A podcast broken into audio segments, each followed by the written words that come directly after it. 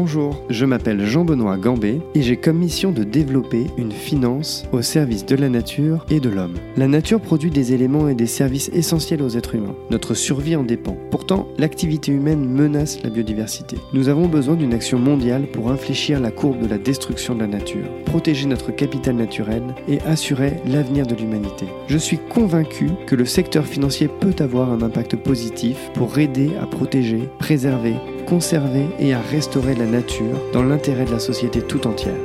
Dans ce podcast, j'invite des femmes et des hommes qui se battent quotidiennement pour changer les choses et qui mettent la préservation de l'environnement au cœur de leurs décisions d'investissement ou au cœur de leur mission. Dans ce nouvel épisode, vous allez vous retrouver dans la peau de la directrice de développement durable de BNP Paribas, c'est-à-dire dans la peau de Laurence Pessez.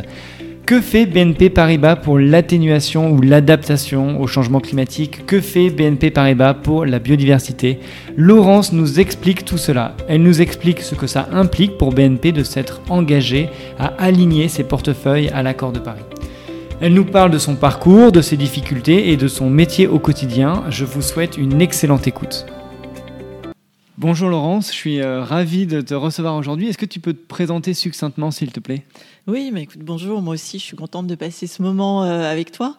Euh, donc moi je dirige le développement durable du groupe BNP Paribas depuis 2010 et en fait j'ai créé la fonction au sein du groupe, donc à l'époque en mode start-up et maintenant c'est devenu un axe important de la stratégie.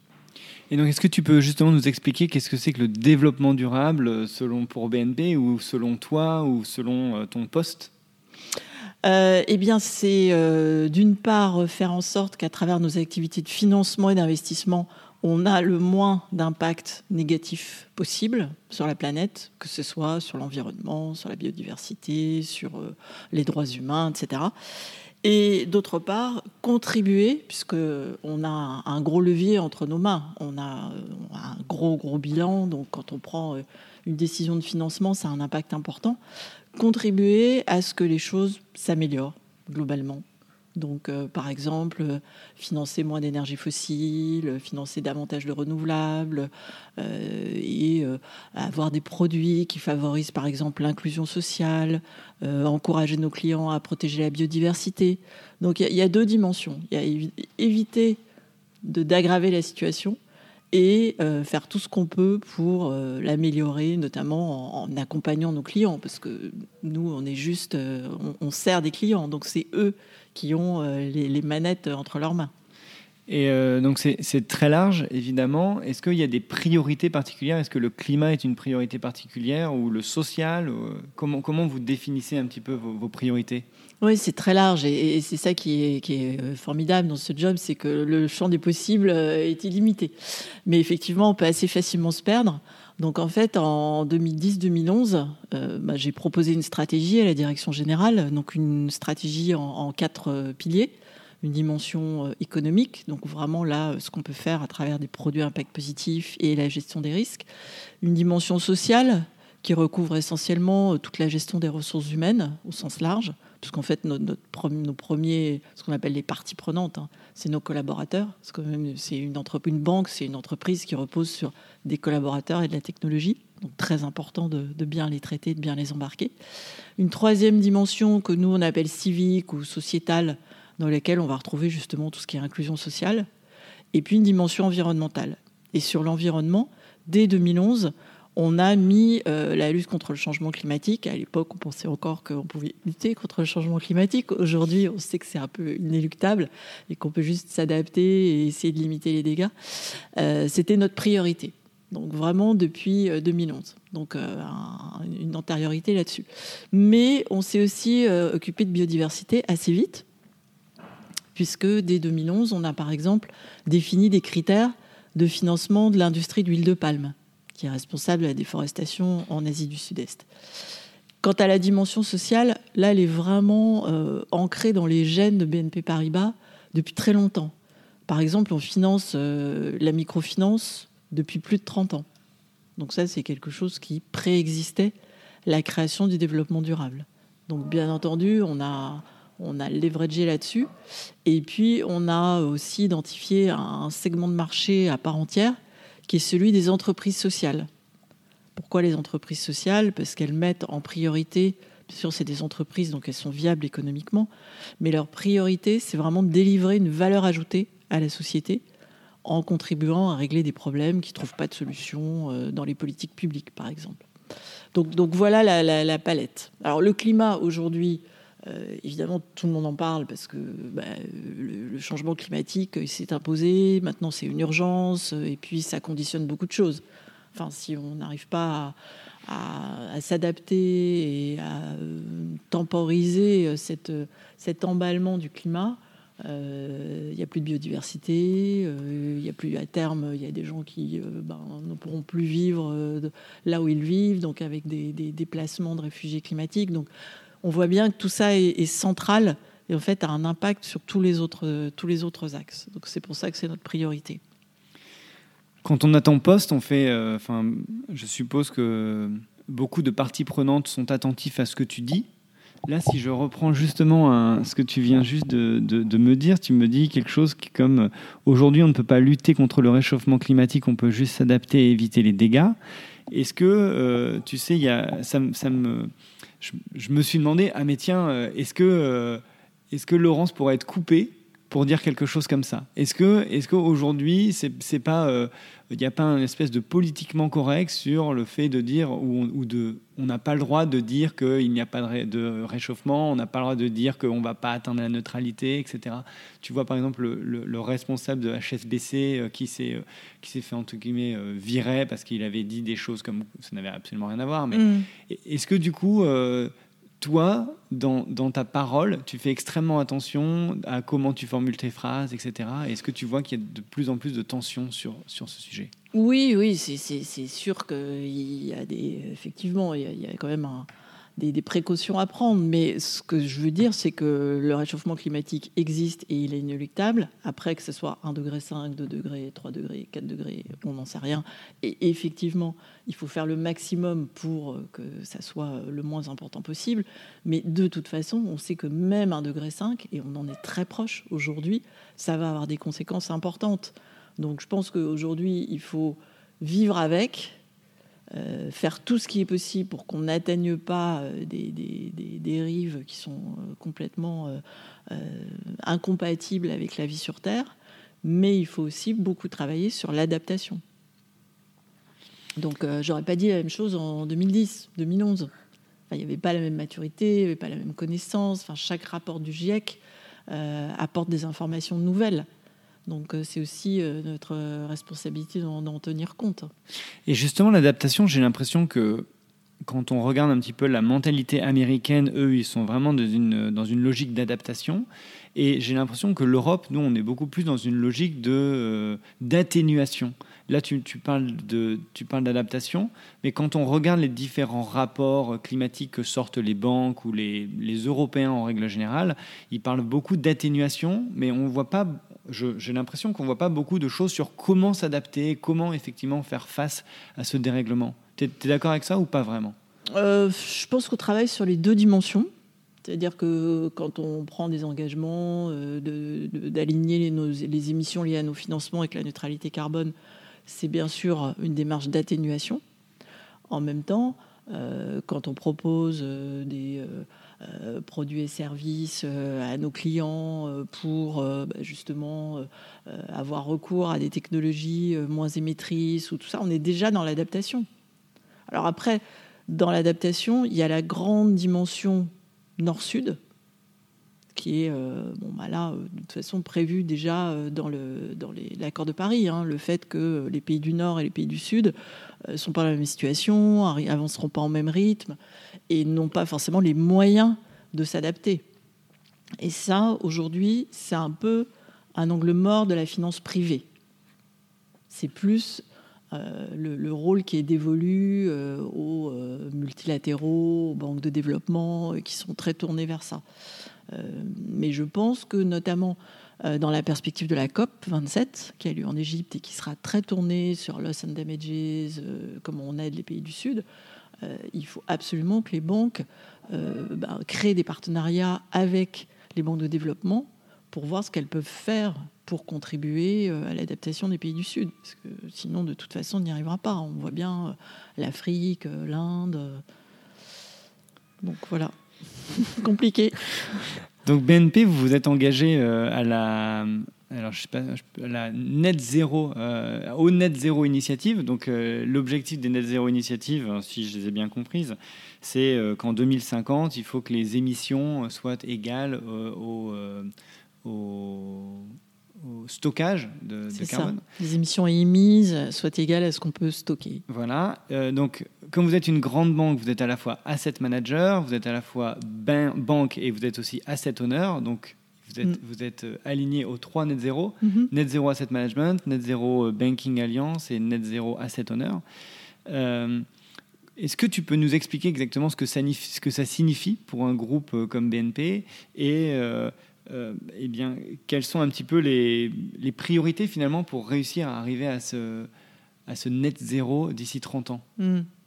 Donc l'engagement qu'on a pris à travers ces trois alliances, finalement, c'est de s'organiser pour financer un monde qui sera, on espère, net zéro en 2050.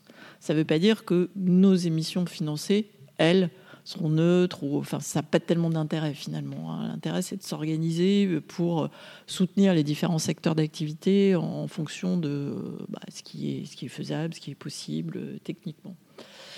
Donc euh, à travers ces différentes alliances, euh, on prend un certain nombre d'engagements qui sont sur les activités de financement sectorielles, puisque justement, il y a des secteurs d'activité pour lesquels c'est assez facile de transitionner. Je pense à la production d'électricité, moins de charbon, plus de renouvelables.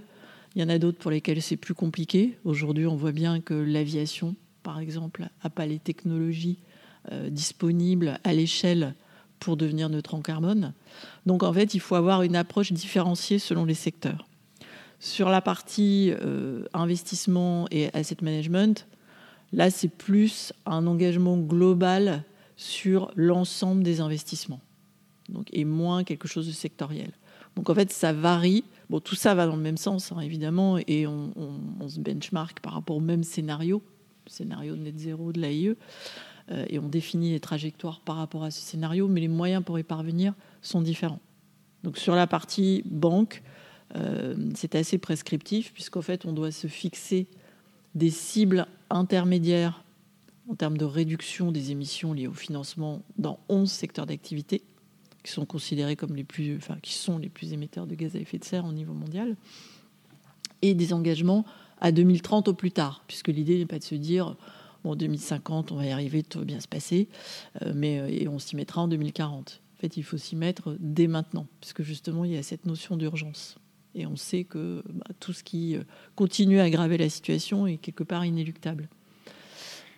Et donc justement à ce, sujet, euh, vous avez, euh, vous avez publié un rapport qui s'appelle Climate Analytics and Alignment Report, où finalement vous, vous expliquez quels vont être certains de vos, de vos cibles en jusqu'en 2025 ou 2030. Et donc par exemple, juste pour Juste pour illustrer, euh, vous avez comme objectif de diminuer les financements d'exploration de pétrole de 25% d'ici 2025. Euh, et donc il y a d'autres objectifs comme ça. Euh, quand on lit le rapport, en fait, on a du, on a du mal à, se, à se dire si BNP va dans la même direction, dans la bonne direction ou pas, parce que finalement, vous ne donnez pas de, de chiffres globaux. Vous ne donnez pas, par exemple, bon, bah là, on émet X milliers de tonnes, il faut en émettre X milliers en telle année, et donc, du coup, si on diminue de 25, on va diminuer de Y milliers, tu vois, pour avoir une espèce de mm. trajectoire. Euh, comment vous vous faites ce genre de, de, de cible et, ce genre de rapport? Tu peux nous expliquer un petit peu comment vous êtes euh, certain ou comment vous pensez que vous êtes dans la bonne direction? Mm. Alors, le rapport en tant que tel, euh, il a juste pour objectif d'expliquer euh, notre méthodologie, notre réflexion, etc. Ce qui, est intéressant, effectivement, comme tu le soulignais, c'est les cibles. Le choix qu'on a fait, en fait, sur trois secteurs d'activité, qui sont les, premiers qu'on a traités, la production d'électricité, le financement du pétrole et du gaz et euh, des constructeurs automobiles, c'est de combiner des cibles en intensité énergétique, c'est-à-dire émission de CO2 par euh, unité physique produite, parce que là, ça permet de capturer justement tout ce qui est transformation de business model, amélioration de l'efficacité énergétique, diversification de nos clients. On a combiné ces cibles avec des, cibles euh, dans le dur, c'est-à-dire euh, ce que tu citais, moins 25% de notre exposition de crédit sur le pétrole upstream, exploration-production. Même chose sur la production d'électricité. On a dit euh, on va passer de 57% à 66% d'électricité renouvelable d'ici 2025. C'est très court, hein, on est en 2022. Et on va diminuer la part de charbon dans le mix énergétique qu'on finance de 8% à 5%. Donc en fait, ça permet de combiner valeur absolue, donc réduction des émissions en valeur absolue, et intensité énergétique. Donc de, prendre le, meilleur de tout ce que les clients ont à leur disposition. Alors après, pour le gros chiffre, euh, on finance, enfin nos financements génèrent tant d'émissions de CO2. Ça, c'est quelque chose qu'on va publier en fin d'année. Donc c'est ce qu'on appelle les émissions Scope 3. Donc pour une banque, c'est les émissions liées au financement. Euh, le problème, c'est qu'on on dépend des données que nous fournissent nos clients.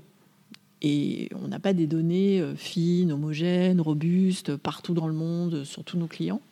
Donc en fait, ce gros chiffre, il va être composé pour partie de vraies données et pour partie d'approximations qui sont tout à fait euh, prévues par la méthodologie qu'on va appliquer, qui est la méthodologie de place. Euh, enfin bon, tout ça est très transparent. Mais néanmoins, ça n'en fait pas un véritable outil de pilotage. Parce que quand on, on a un chiffre qui est basé sur des approximations, ça veut dire qu'il y a, et ça sera à peu près 50%, ça, représentera 50% du calcul global, ça veut dire qu'on ne maîtrise pas du tout ces 50%. C'est théorique, c'est quelque chose d'assez conceptuel. Donc on n'est pas à l'aise avec ça.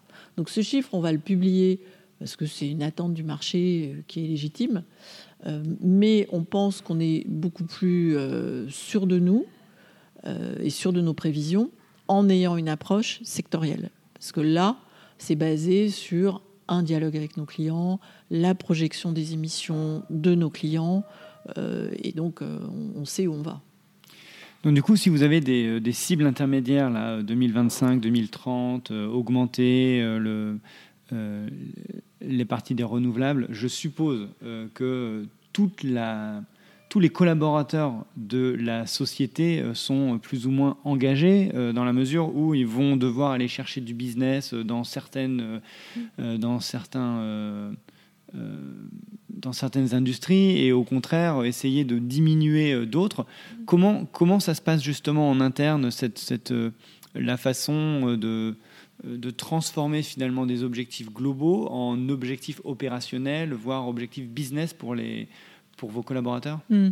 oui, effectivement, c'est une stratégie, euh, une stratégie commerciale de la banque. Alors, sur production d'électricité, pétrole et gaz, on ne part pas de zéro, puisqu'en fait, euh, on parle à nos clients euh, réduction d'émissions de CO2 sur ces secteurs d'activité depuis 2011 pour la production d'électricité et 2017 pour le pétrole et le gaz. Donc, en fait, c'est déjà dans bah, l'état d'esprit de, de, nos banquiers. Euh, c'est quelque chose avec lequel ils sont à l'aise. Donc aujourd'hui, euh, ils vont juste euh, accélérer. Enfin, sur production d'électricité, on n'a pas trop accéléré parce qu'on est déjà très en avance par rapport au scénario net zéro de l'AIE, justement parce qu'on est parti tôt. sur pétrole et gaz, on, a déjà fait le job de assainir entre guillemets notre portefeuille puisque en 2017, quand on a décidé de plus financer les acteurs qui tirent la majorité de leurs revenus du pétrole et du gaz non conventionnel. On a arrêté de travailler avec euh, une bonne soixantaine de clients. Donc on part avec un portefeuille comparativement à nos pairs euh, qui est déjà en, avance. Donc je dirais le dirty job, qui est quand même pas très agréable quand on est une entreprise commerciale qui consiste à dire à un client bah, désolé, on vous aime beaucoup, mais on peut plus travailler avec vous, euh, il est derrière nous.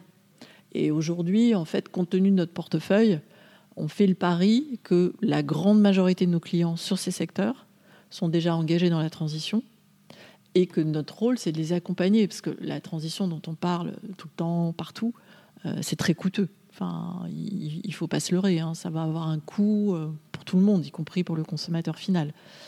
Donc, donc voilà, donc c'est pas une révolution. On, ne passe pas de ne rien faire à d'un seul coup. Eh tiens, si on s'intéressait au climat et si on en parlait à nos clients, pas du tout.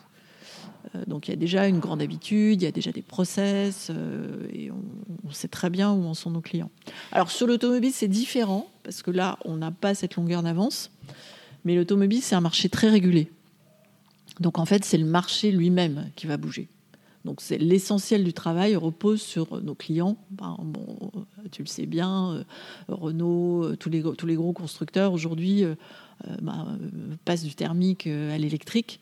Et finalement, juste en continuant de les accompagner, on va de toute façon, notre portefeuille va évoluer. Donc on a moins ce travail de sélectivité qu'on peut avoir sur d'autres secteurs où bah, il y, a des acteurs engagés, il y en a d'autres qui le sont moins quand je reçois des, ONG euh, qui, me, qui me parlent des banques, des, sociétés de gestion, des assureurs, euh, souvent on, me dépeint euh, quelque chose d'assez, d'assez de très négatif vis-à-vis des banques. Quand je te reçois ou quand j'invite d'autres personnes, j'ai l'impression que finalement tout c'est sous contrôle. Donc du coup, je suis souvent euh, complètement perdu et un peu schizophrène. Euh, à chaque fois que je, que je sors d'une interview, j'ai toujours l'impression que le dernier qui a parlé est, celui qui a raison. Euh, Là, d'après ce que tu, me dis, je comprends que toi, finalement, à partir du moment où vous suivez les scénarios de l'Agence internationale de l'énergie, euh, qui, a des scénarios jusqu'à jusqu'en 2050, eh bien, vous dites bon, bah, c'est bon, tant que, je, suis dans les clous, il euh, n'y a pas de problème. Euh, comment, toi, tu peux finalement euh, rassurer le, public qui entend plein de choses, tout et son contraire. Il faut sortir aujourd'hui du charbon parce que c'est pas c'est pas c'est pas durable, c'est pas soutenable. Il faut sortir du pétrole.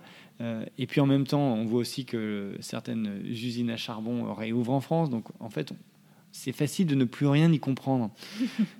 Comment, comment vous faites ou comment toi tu fais? Quelle est ta stratégie pour euh, finalement pour expliquer les choses? Ou, qu'est-ce que toi tu crois profondément? Bah, Je pense que c'est une euh, question d'horizon de temps. Enfin, transition, ça prend du temps. Donc, euh, dans un monde idéal, il faudrait évidemment tout pouvoir transformer du jour au lendemain. Malheureusement, dans la réalité, ça ne se passe pas comme ça. Il y a aussi des impacts sociaux. Enfin, on parle beaucoup de la transition juste. Alors, c'est pas un alibi pour ne pas avancer. Hein. C'est juste que euh, il faut que des métiers entiers se reconvertissent, il faut que des régions se reconvertissent. Euh, bon, tout ça prend un petit peu de temps. Euh, les ONG qui tiennent ce, type de discours, elles sont monosujets. Et c'est pas du tout une critique, hein, mais c'est-à-dire qu'elles sont spécialisées sur le climat. Et donc, leur juge de paix, c'est uniquement réduction des émissions de CO2 le plus vite possible, tout de suite, etc. Donc, elles prennent pas du tout en compte euh, la, big picture, en fait, et la dimension euh, économique et sociale. C'est-à-dire que c'est un peu, euh, c'est un peu des œillères. et bon, elles font avancer le sujet et c'est légitime mais c'est-à-dire qu'elles ne sont pas du tout euh, réceptives au euh, discours qui consiste à dire euh, mais attendez, on ne peut pas faire ça du jour au lendemain, il y a des, y y a des conséquences qui, sont, qui pourraient être catastrophiques si on arrêtait de, de financer du jour au lendemain le pétrole et le gaz. Enfin oui, ça c'est pas quelque chose qu'elles sont prêtes à entendre. Alors il ne faut pas mettre toutes les ONG dans, dans, le même panier. Il y en a qui ont une, vision un petit peu plus, euh, un petit peu plus large. Mais je pense que le, décalage vient en partie de ça. Euh, et puis leur rôle, clairement, c'est de, c'est nous piquer les fesses, c'est de nous pousser à aller plus vite. C'est, normal, hein. c'est leur mandat. Euh, elles sont payées pour ça, entre guillemets. Et, et, ça fait partie du, ça fait partie du dialogue. Et c'est Enfin, nous, on a clairement avancé sur des sujets euh, il y a quelques années euh, parce que euh, les ONG ont porté à, notre connaissance des éléments qu'on n'avait pas forcément, enfin sur la biodiversité notamment. Donc c'est un dialogue qui est qui est fructueux, qui est bon. Alors après, je comprends que le grand public parfois se dise mais c'est bizarre, j'entends pas les mêmes choses. Simplement, c'est une, une question de c'est une question de mandat. Nous, notre mandat, c'est de financer le développement économique en prenant en compte l'impact environnemental et social. C'est pas d'avoir un seul angle qui est la réduction des émissions de CO2 du monde. Alors justement, quand on est, quand on est BNP Paribas, quand on a des dizaines de milliers de, salariés, quand il y a des milliers de clients, il y a, plein de, visions différentes. Euh, vous avez potentiellement des conflits d'intérêts en interne par rapport à euh, gagner du business, diminuer les émissions de gaz à effet de serre. Donc certaines fois, ça peut vous faire gagner du business, d'autres fois, vous allez en perdre, comme tu parlais des 60 euh, clients que vous avez dû arrêter. Comment, comment on fait justement pour faire avancer un, un paquebot aussi gros que BNP au quotidien? Euh, effectivement, c'est un équilibre euh, assez, euh, assez subtil. Alors, je pense que les choses ont beaucoup progressé au fil du temps. Clairement, moi, je commence à être une, vieille routière du développement durable. Donc, la période 2010-2015, c'était un peu la traversée du désert avec beaucoup de vents contraires puisque euh, la prise de conscience euh, de euh, l'urgence climatique, etc., n'était pas encore partagée par tous comme elle peut l'être aujourd'hui. Il y a eu vraiment le, Big Bang de la COP 21 en 2015 qui a fait changer les choses. Mais 2010-2015, c'était quand même assez compliqué.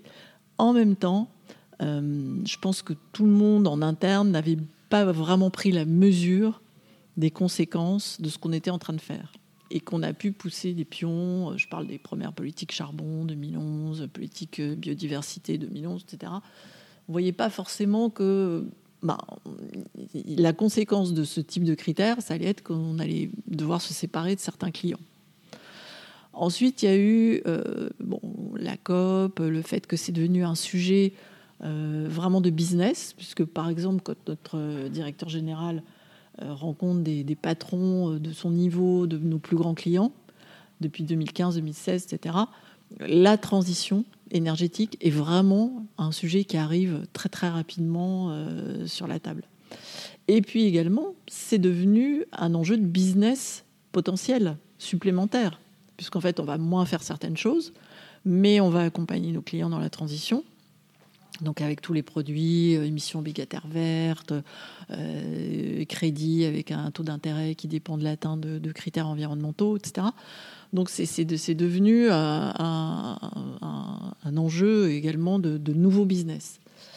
Bon, aujourd'hui, je pense qu'il y a une très bonne appropriation du sujet partout dans la banque, que les gens voient très bien l'impact de toutes les décisions qu'on prend, et que donc il faut arriver avec des arguments très solides pour aujourd'hui continuer à progresser. Justement parce qu'on est parti tôt, donc on a déjà fait une, partie de l'effort. Donc par rapport à d'autres concurrents qui sont partis plus tard, bah, c'est plus compliqué pour nous aujourd'hui de nous améliorer, puisqu'on a déjà un portefeuille qui est euh, meilleur d'un point de vue environnemental que, ceux de nos clients.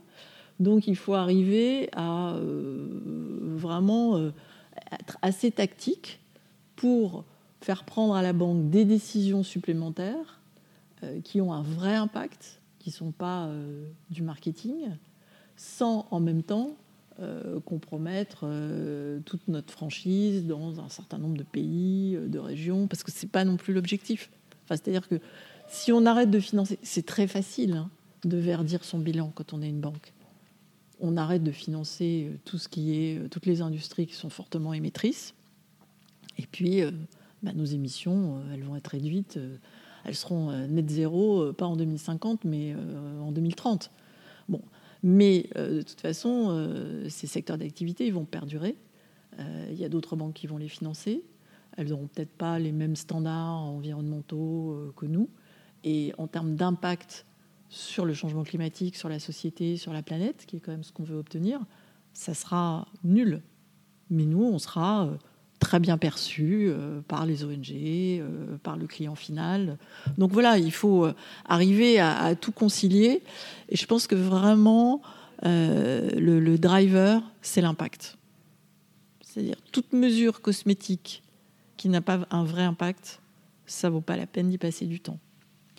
Est-ce qu'il faut être, euh, est-ce qu'il faut être engagé pour faire euh, faire ton métier, ou est-ce qu'il faut avoir, euh, faut bien comprendre le fonctionnement et les politiques internes d'une banque, ou est-ce qu'il faut bien comprendre le business pour ensuite trouver les bons, les bonnes opportunités? C'est quoi un petit peu Ou toi, comment, comment tu vois ton, ton métier par rapport à, qui tu es?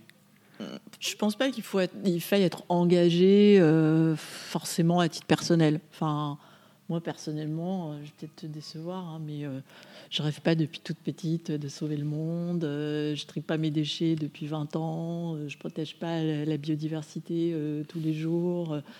en revanche, je pense qu'il faut avoir, il faut avoir la tête froide pour justement être crédible euh, à la fois par des parties prenantes très, euh, engagées comme les ONG, mais également par les gens qui dirigent la banque et le business.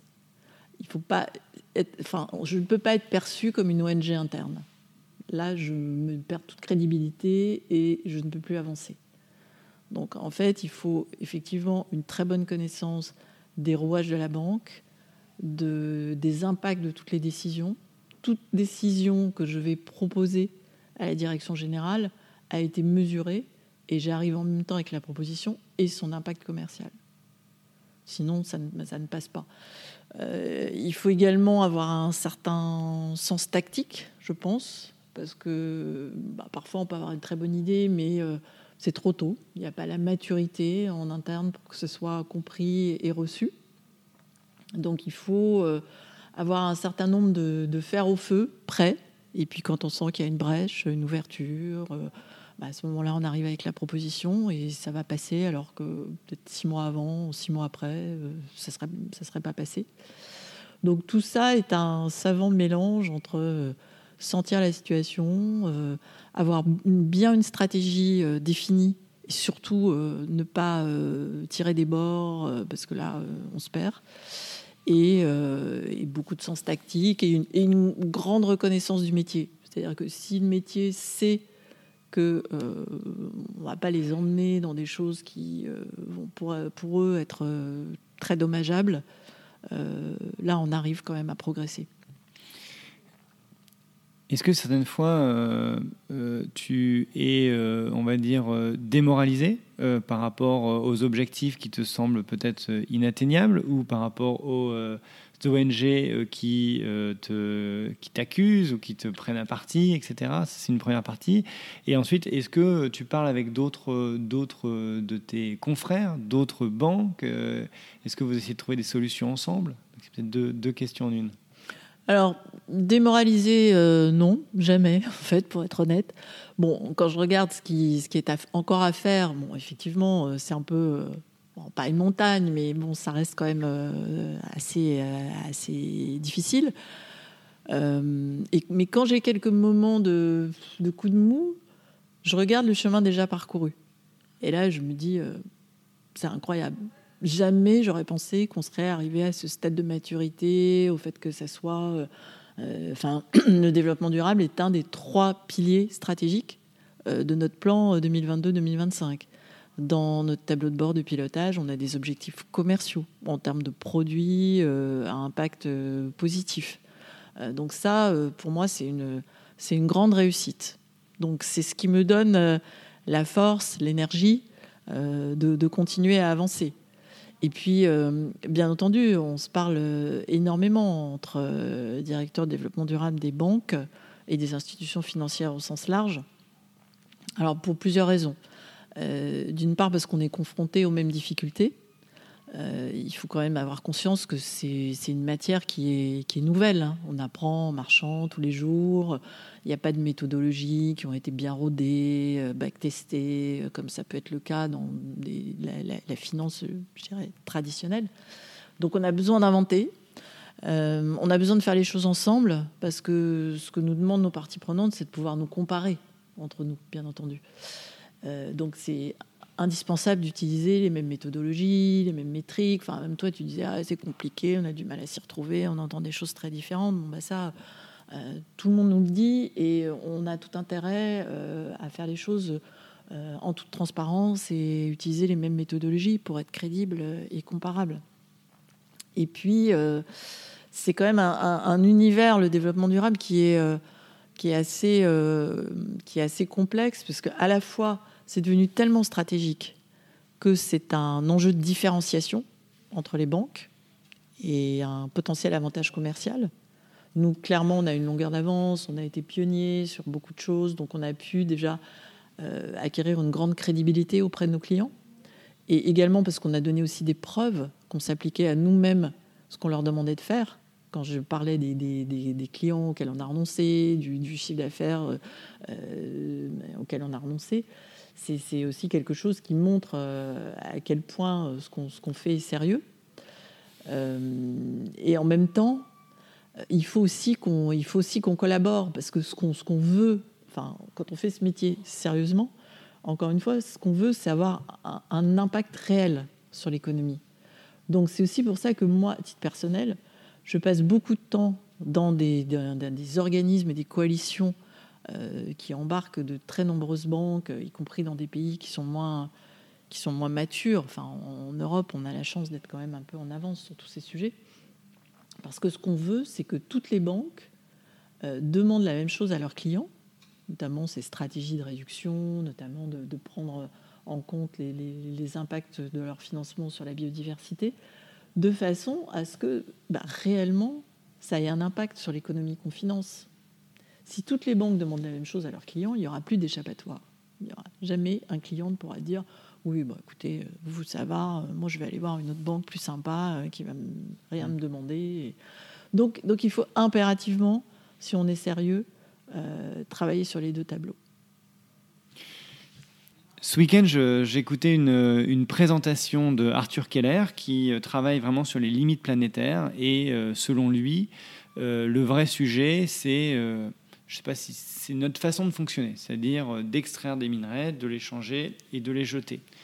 Quand on présente hein, finalement ce modèle-là à, des banques ou à des, des, institutions financières, euh, qu'est-ce qu'on peut répondre finalement à, ce genre de, à ce genre de personnes qui, qui pensent fondamentalement que en fait on n'y arrivera jamais en fait tous les objectifs 2050 2060 et après ne seront jamais atteignables si on ne change pas complètement notre mode de vie mais changer un mode de vie pour une banque ça ça voudrait dire aussi euh, euh, repenser complètement son business model hmm. Euh, non, mais c'est clair qu'il y a une dimension euh, sobriété qu'il faut absolument intégrer. Il faut, de toute façon, moi, quand on me demande euh, quelle est la meilleure énergie, ma, réponse spontanée, c'est celle qu'on n'utilise pas. Donc ça, ça tombe sous le sens. Donc c'est sûr que sobriété énergétique, enfin des modes de vie plus circulaires, on, a toute une, stratégie économie circulaire pour accompagner nos clients qui justement euh, sont dans la réutilisation des ressources rares, des matières premières, etc. Donc, euh, donc oui, enfin, c'est pas repenser son business model. Encore une fois, il faut pas oublier qu'une banque, c'est pas une banque qui transitionne, c'est ses clients. Et donc, c'est vraiment euh, les accompagner dans cette transformation, être là pour leur proposer les, bons euh, modes de financement, de conseil, euh, puisqu'il y a toute une dimension aussi acquisition, cession d'activité, euh, dont ils ont besoin pour que cette transformation se fasse. Donc c'est ça notre rôle. Hein. Et, oui, clairement, les limites planétaires, elles sont incontestables. Et euh, il faut changer la façon dont on se déplace, la façon dont on mange, la façon dont on se chauffe. Euh, enfin, ça, c'est euh, et, et c'est pas du tout incompatible avec le, fait de continuer à se développer. Enfin, moi, moi, je ne pense pas que sobriété soit synonyme de décroissance. Je pense qu'il il y a une, une forme de croissance différente, peut-être plus lente. Euh, il y a des secteurs qui vont devoir se développer très rapidement, d'autres plus du tout. Euh, et, enfin, c'est pour ça, encore une fois, que l'approche sectorielle, elle fait vraiment du sens. Mais, mais sobriété, c'est pas un gros mot quand on est un banquier. Aujourd'hui, quelles sont les plus, gros, les plus grosses difficultés auxquelles tu es confronté euh, dans ton métier pour faire bouger les choses? Est-ce que est-ce que justement c'est la, direction? Est-ce que c'est les collaborateurs? Est-ce que qu'est-ce qui te pose le plus de problèmes justement dans cette dans cette transition? C'est euh, encore une fois c'est une question de, de rythme. C'est-à-dire que bon, bah, moi j'aimerais aussi que les choses aillent plus vite, euh, mais euh, mais il faut passer le temps nécessaire pour embarquer tout le monde, pour bien faire comprendre les choses. Euh, il y, a des régions qui ne peuvent pas avancer au même rythme. Donc, malgré tout, on a des politiques qui s'appliquent à tous nos clients dans toutes les zones géographiques. Donc il faut souvent passer plus de temps euh, avec euh, les banquiers dans, certaines régions pour qui euh, le dialogue client est, plus compliqué. Et puis aussi, on a un sujet de, on a un sujet d'accès aux données. Et ça, ça passe aussi par une plus grande, une plus grande maturité, une plus grande transparence de nos clients. Puisque nous, sans données, on ne peut rien faire. C'est-à-dire qu'on ne peut pas mesurer la situation telle qu'elle est, donc on ne peut pas euh, se fixer d'objectifs. Et c'est très souvent un frein à l'action. Et c'est quelque chose qui nous est, euh, qui, est souvent soulevé euh, par beaucoup de, métiers et, même de, fonctions dans la banque, hein, comme je sais pas, par exemple, direction des risques, la direction financière, qui eux sont habitués à des choses qui sont encore une fois euh, très normés, très robustes, qui existent depuis très longtemps et qui sont souvent un peu euh, décontenancés par le fait que euh, les méthodologies et les données en matière de développement durable, c'est un sujet qui, est en devenir. Donc il y a souvent une certaine prévention ou la tentation de dire bon bah attendez, hein, tant que les choses sont pas claires, qu'on ne sait pas exactement où on va, on va peut-être pas se précipiter parce qu'on risquerait de faire une erreur. Euh, or, euh, attendre n'est pas une option. Donc mon rôle aussi, c'est de convaincre que, certes, on va peut-être faire des erreurs, euh, mais on est dans une approche test and learn. Et si on fait des erreurs, bah, c'est pas grave, hein, on les corrigera. Et puis, il faut le dire. Il faut dire, bon, voilà, aujourd'hui, on fait en état des connaissances, en état des données dont on dispose, mais on continue d'avancer. Donc ça, c'est quand même quelque chose qui n'est pas naturel pour un banquier. Je suis très curieux de, connaître un petit peu la gestion de ton temps euh, dans la mesure où tu dois faire euh, plein de choses. Tu dois décarboner le portefeuille de BNP Paribas, tu dois t'occuper des ONG par rapport à... Tu as aussi tout un pan, je suppose, en communication, essayer d'expliquer ce que vous faites. Tu dois gérer ton équipe, euh, tu dois t'occuper aussi de la transition juste, tu dois essayer d'expliquer aussi au board tout ce que vous faites ou tout ce que tu mets en place ou l'importance que ça, que ça euh, que ça implique. Euh, comment, tu, comment tu gères tes priorités? Comment, comment tu réfléchis à ça euh? bah, effectivement, ça dépend, hein, ça dépend un petit peu des moments. Aujourd'hui, on est dans une période un peu de, de, mature, enfin de maturité. Non, je ne parlerai pas de maturité, je dirais d'adolescence encore du développement durable. Mais on est dans la période où ça devient l'affaire de tout le monde ça devient stratégique, mainstream. Donc on a un énorme travail de transfert d'expertise vis-à-vis d'un certain nombre de, fonctions ou de métiers euh, qui viennent plus tard que d'autres sur ces sujets. Euh, je pense par exemple la direction des affaires publiques, donc tous les gens qui s'occupent des affaires réglementaires, de toute la dimension. Alors bon, c'est un, c'est un gros mot, un hein, lobbying, mais bon, stratégie d'influence vis-à-vis des pouvoirs publics. Euh, jusqu'à présent, il n'était pas du tout sur ces sujets.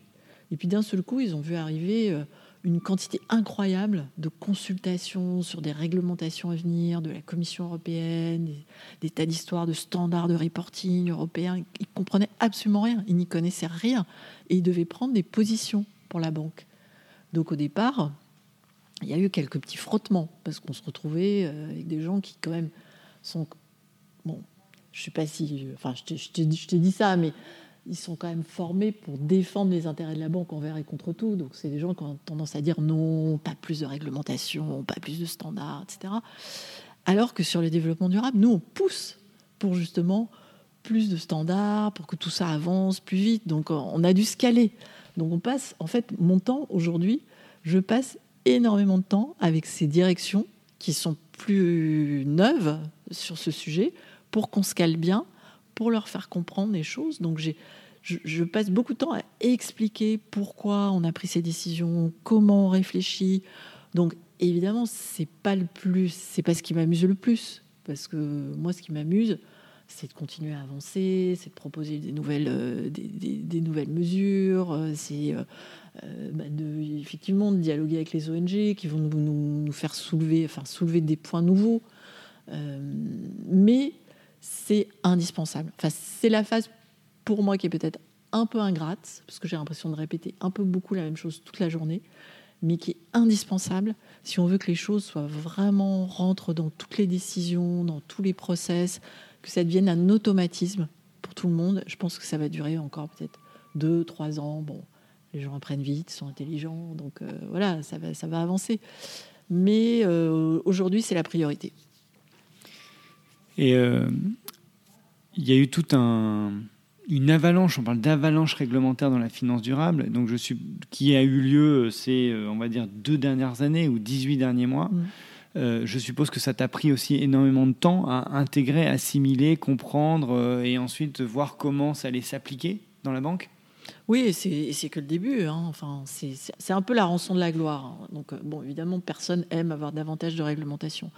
En même temps, c'est parce que, parce que le sujet est devenu aussi stratégique euh, parce que euh, bah, les, pouvoirs publics, les superviseurs ont bien compris que, bah, par exemple, tout simplement, le changement climatique, euh, c'est un risque qui se traduit dans le risque de crédit, dans le risque de marché, etc.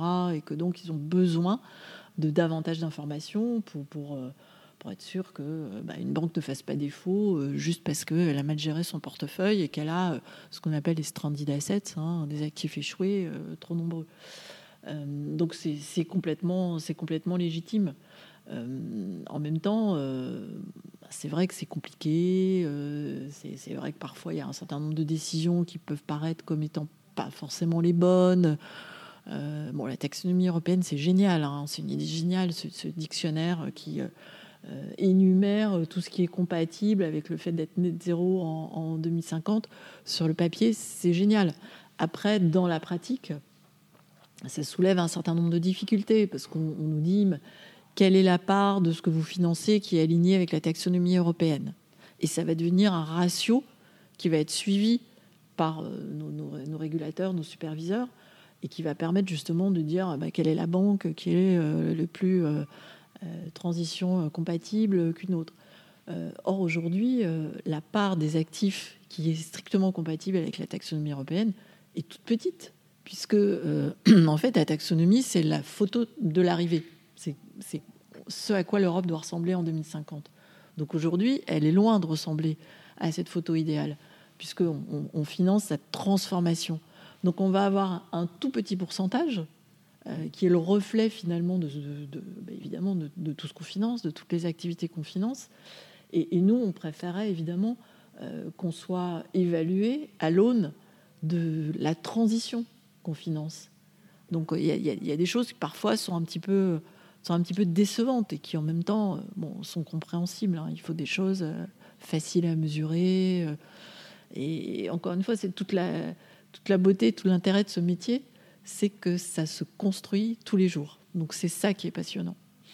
Alors justement, tu as, commencé à répondre, mais justement, j'allais te poser comme question, est-ce que tu trouves qu'il y a des choses qui ne vont pas qui ne vont pas assez loin ou, justement dans la réglementation qui, qui ne vont pas finalement dans le sens de la transition. Je ne sais pas, par exemple, tu parlais de la taxonomie, euh, euh, il y a eu le, le, gaz naturel qui a été inclus dans la taxonomie. Donc est-ce que, je dis n'importe quoi, mais est-ce que selon toi, ça c'est un mauvais, un mauvais signal? Ou est-ce qu'il y a des choses même que vous, vous devez appliquer qui vont euh, finalement vous pousser à faire des décisions qui ne sont pas forcément les bonnes, juste pour appliquer des règles qui sont euh, euh, bêtes peut-être, ou, en tout cas à appliquer mmh, non, enfin bon, ce à quoi tu fais référence, ce, sont des décisions politiques. Hein, le fait d'intégrer le, gaz dans la taxonomie européenne, donc, euh, elles, s'imposent à nous et elles sont tout à fait compréhensibles, a fortiori dans le, dans le contexte géostratégique dans, lequel on est.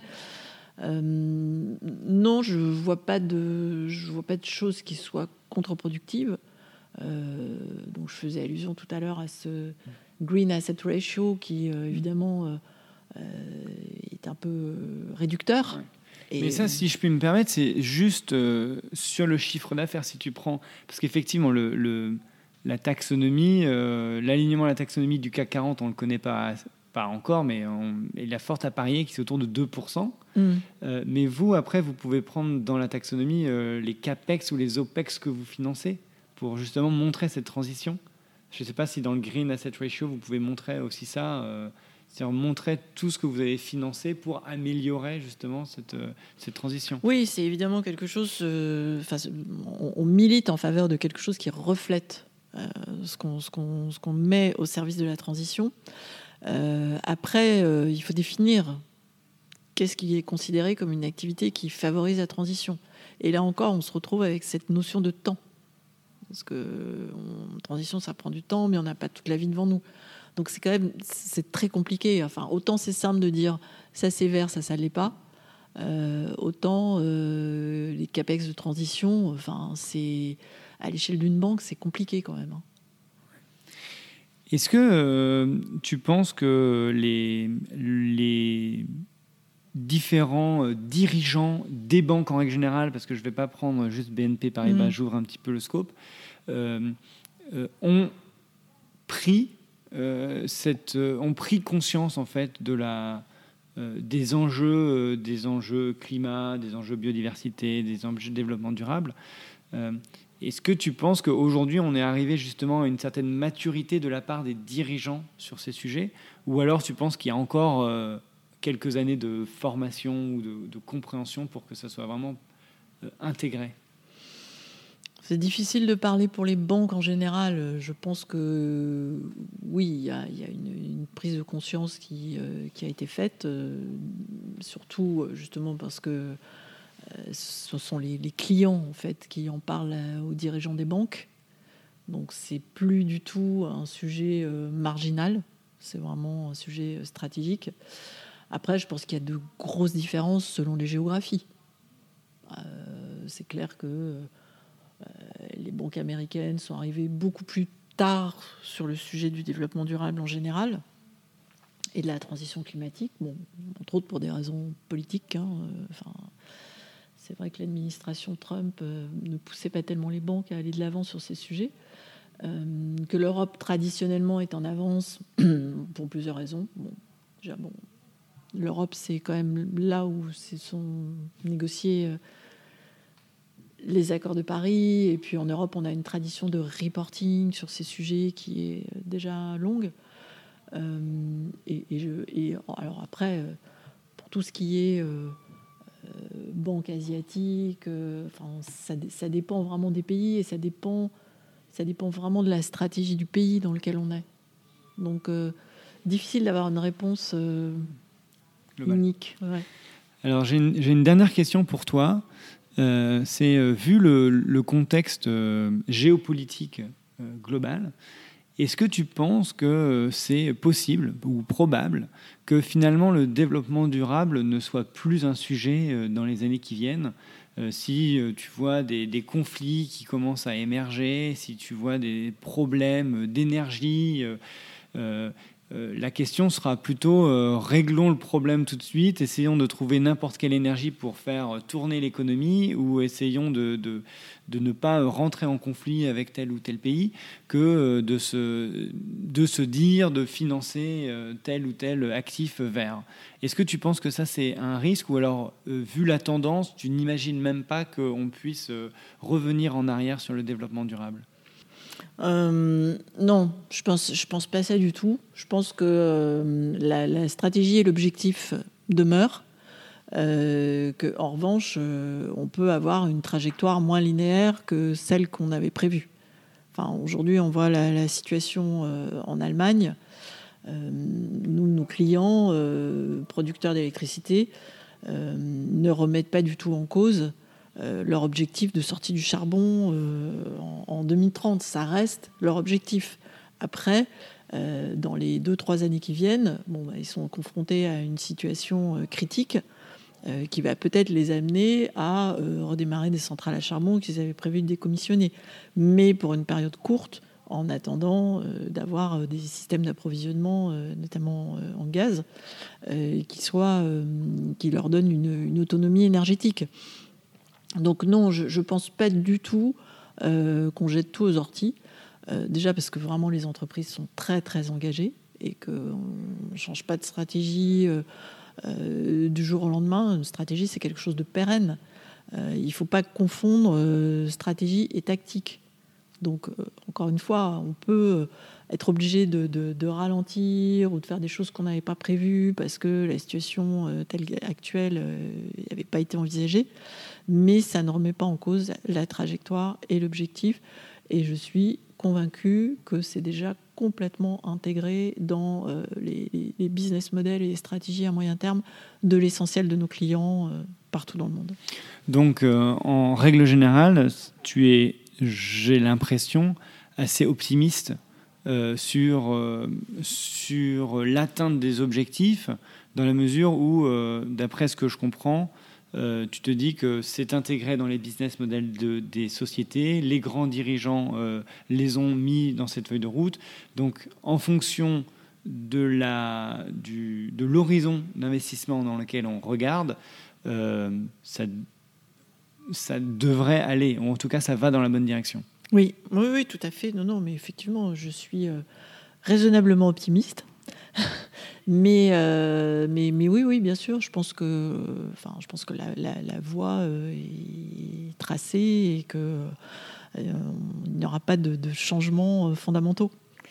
Merci beaucoup Laurence d'avoir pris le temps de, et d'avoir accepté mon invitation. C'était vraiment un plaisir. Merci, moi aussi. Si vous voulez m'aider à faire connaître ce podcast, vous pouvez le noter 5 étoiles et vous pouvez aussi cliquer sur le petit bouton S'abonner pour recevoir automatiquement les prochains épisodes. N'hésitez pas à me contacter si vous avez des idées d'invités ou des thématiques que vous aimeriez que j'aborde. D'ici la prochaine interview, prenez soin de vous, des autres et de la nature.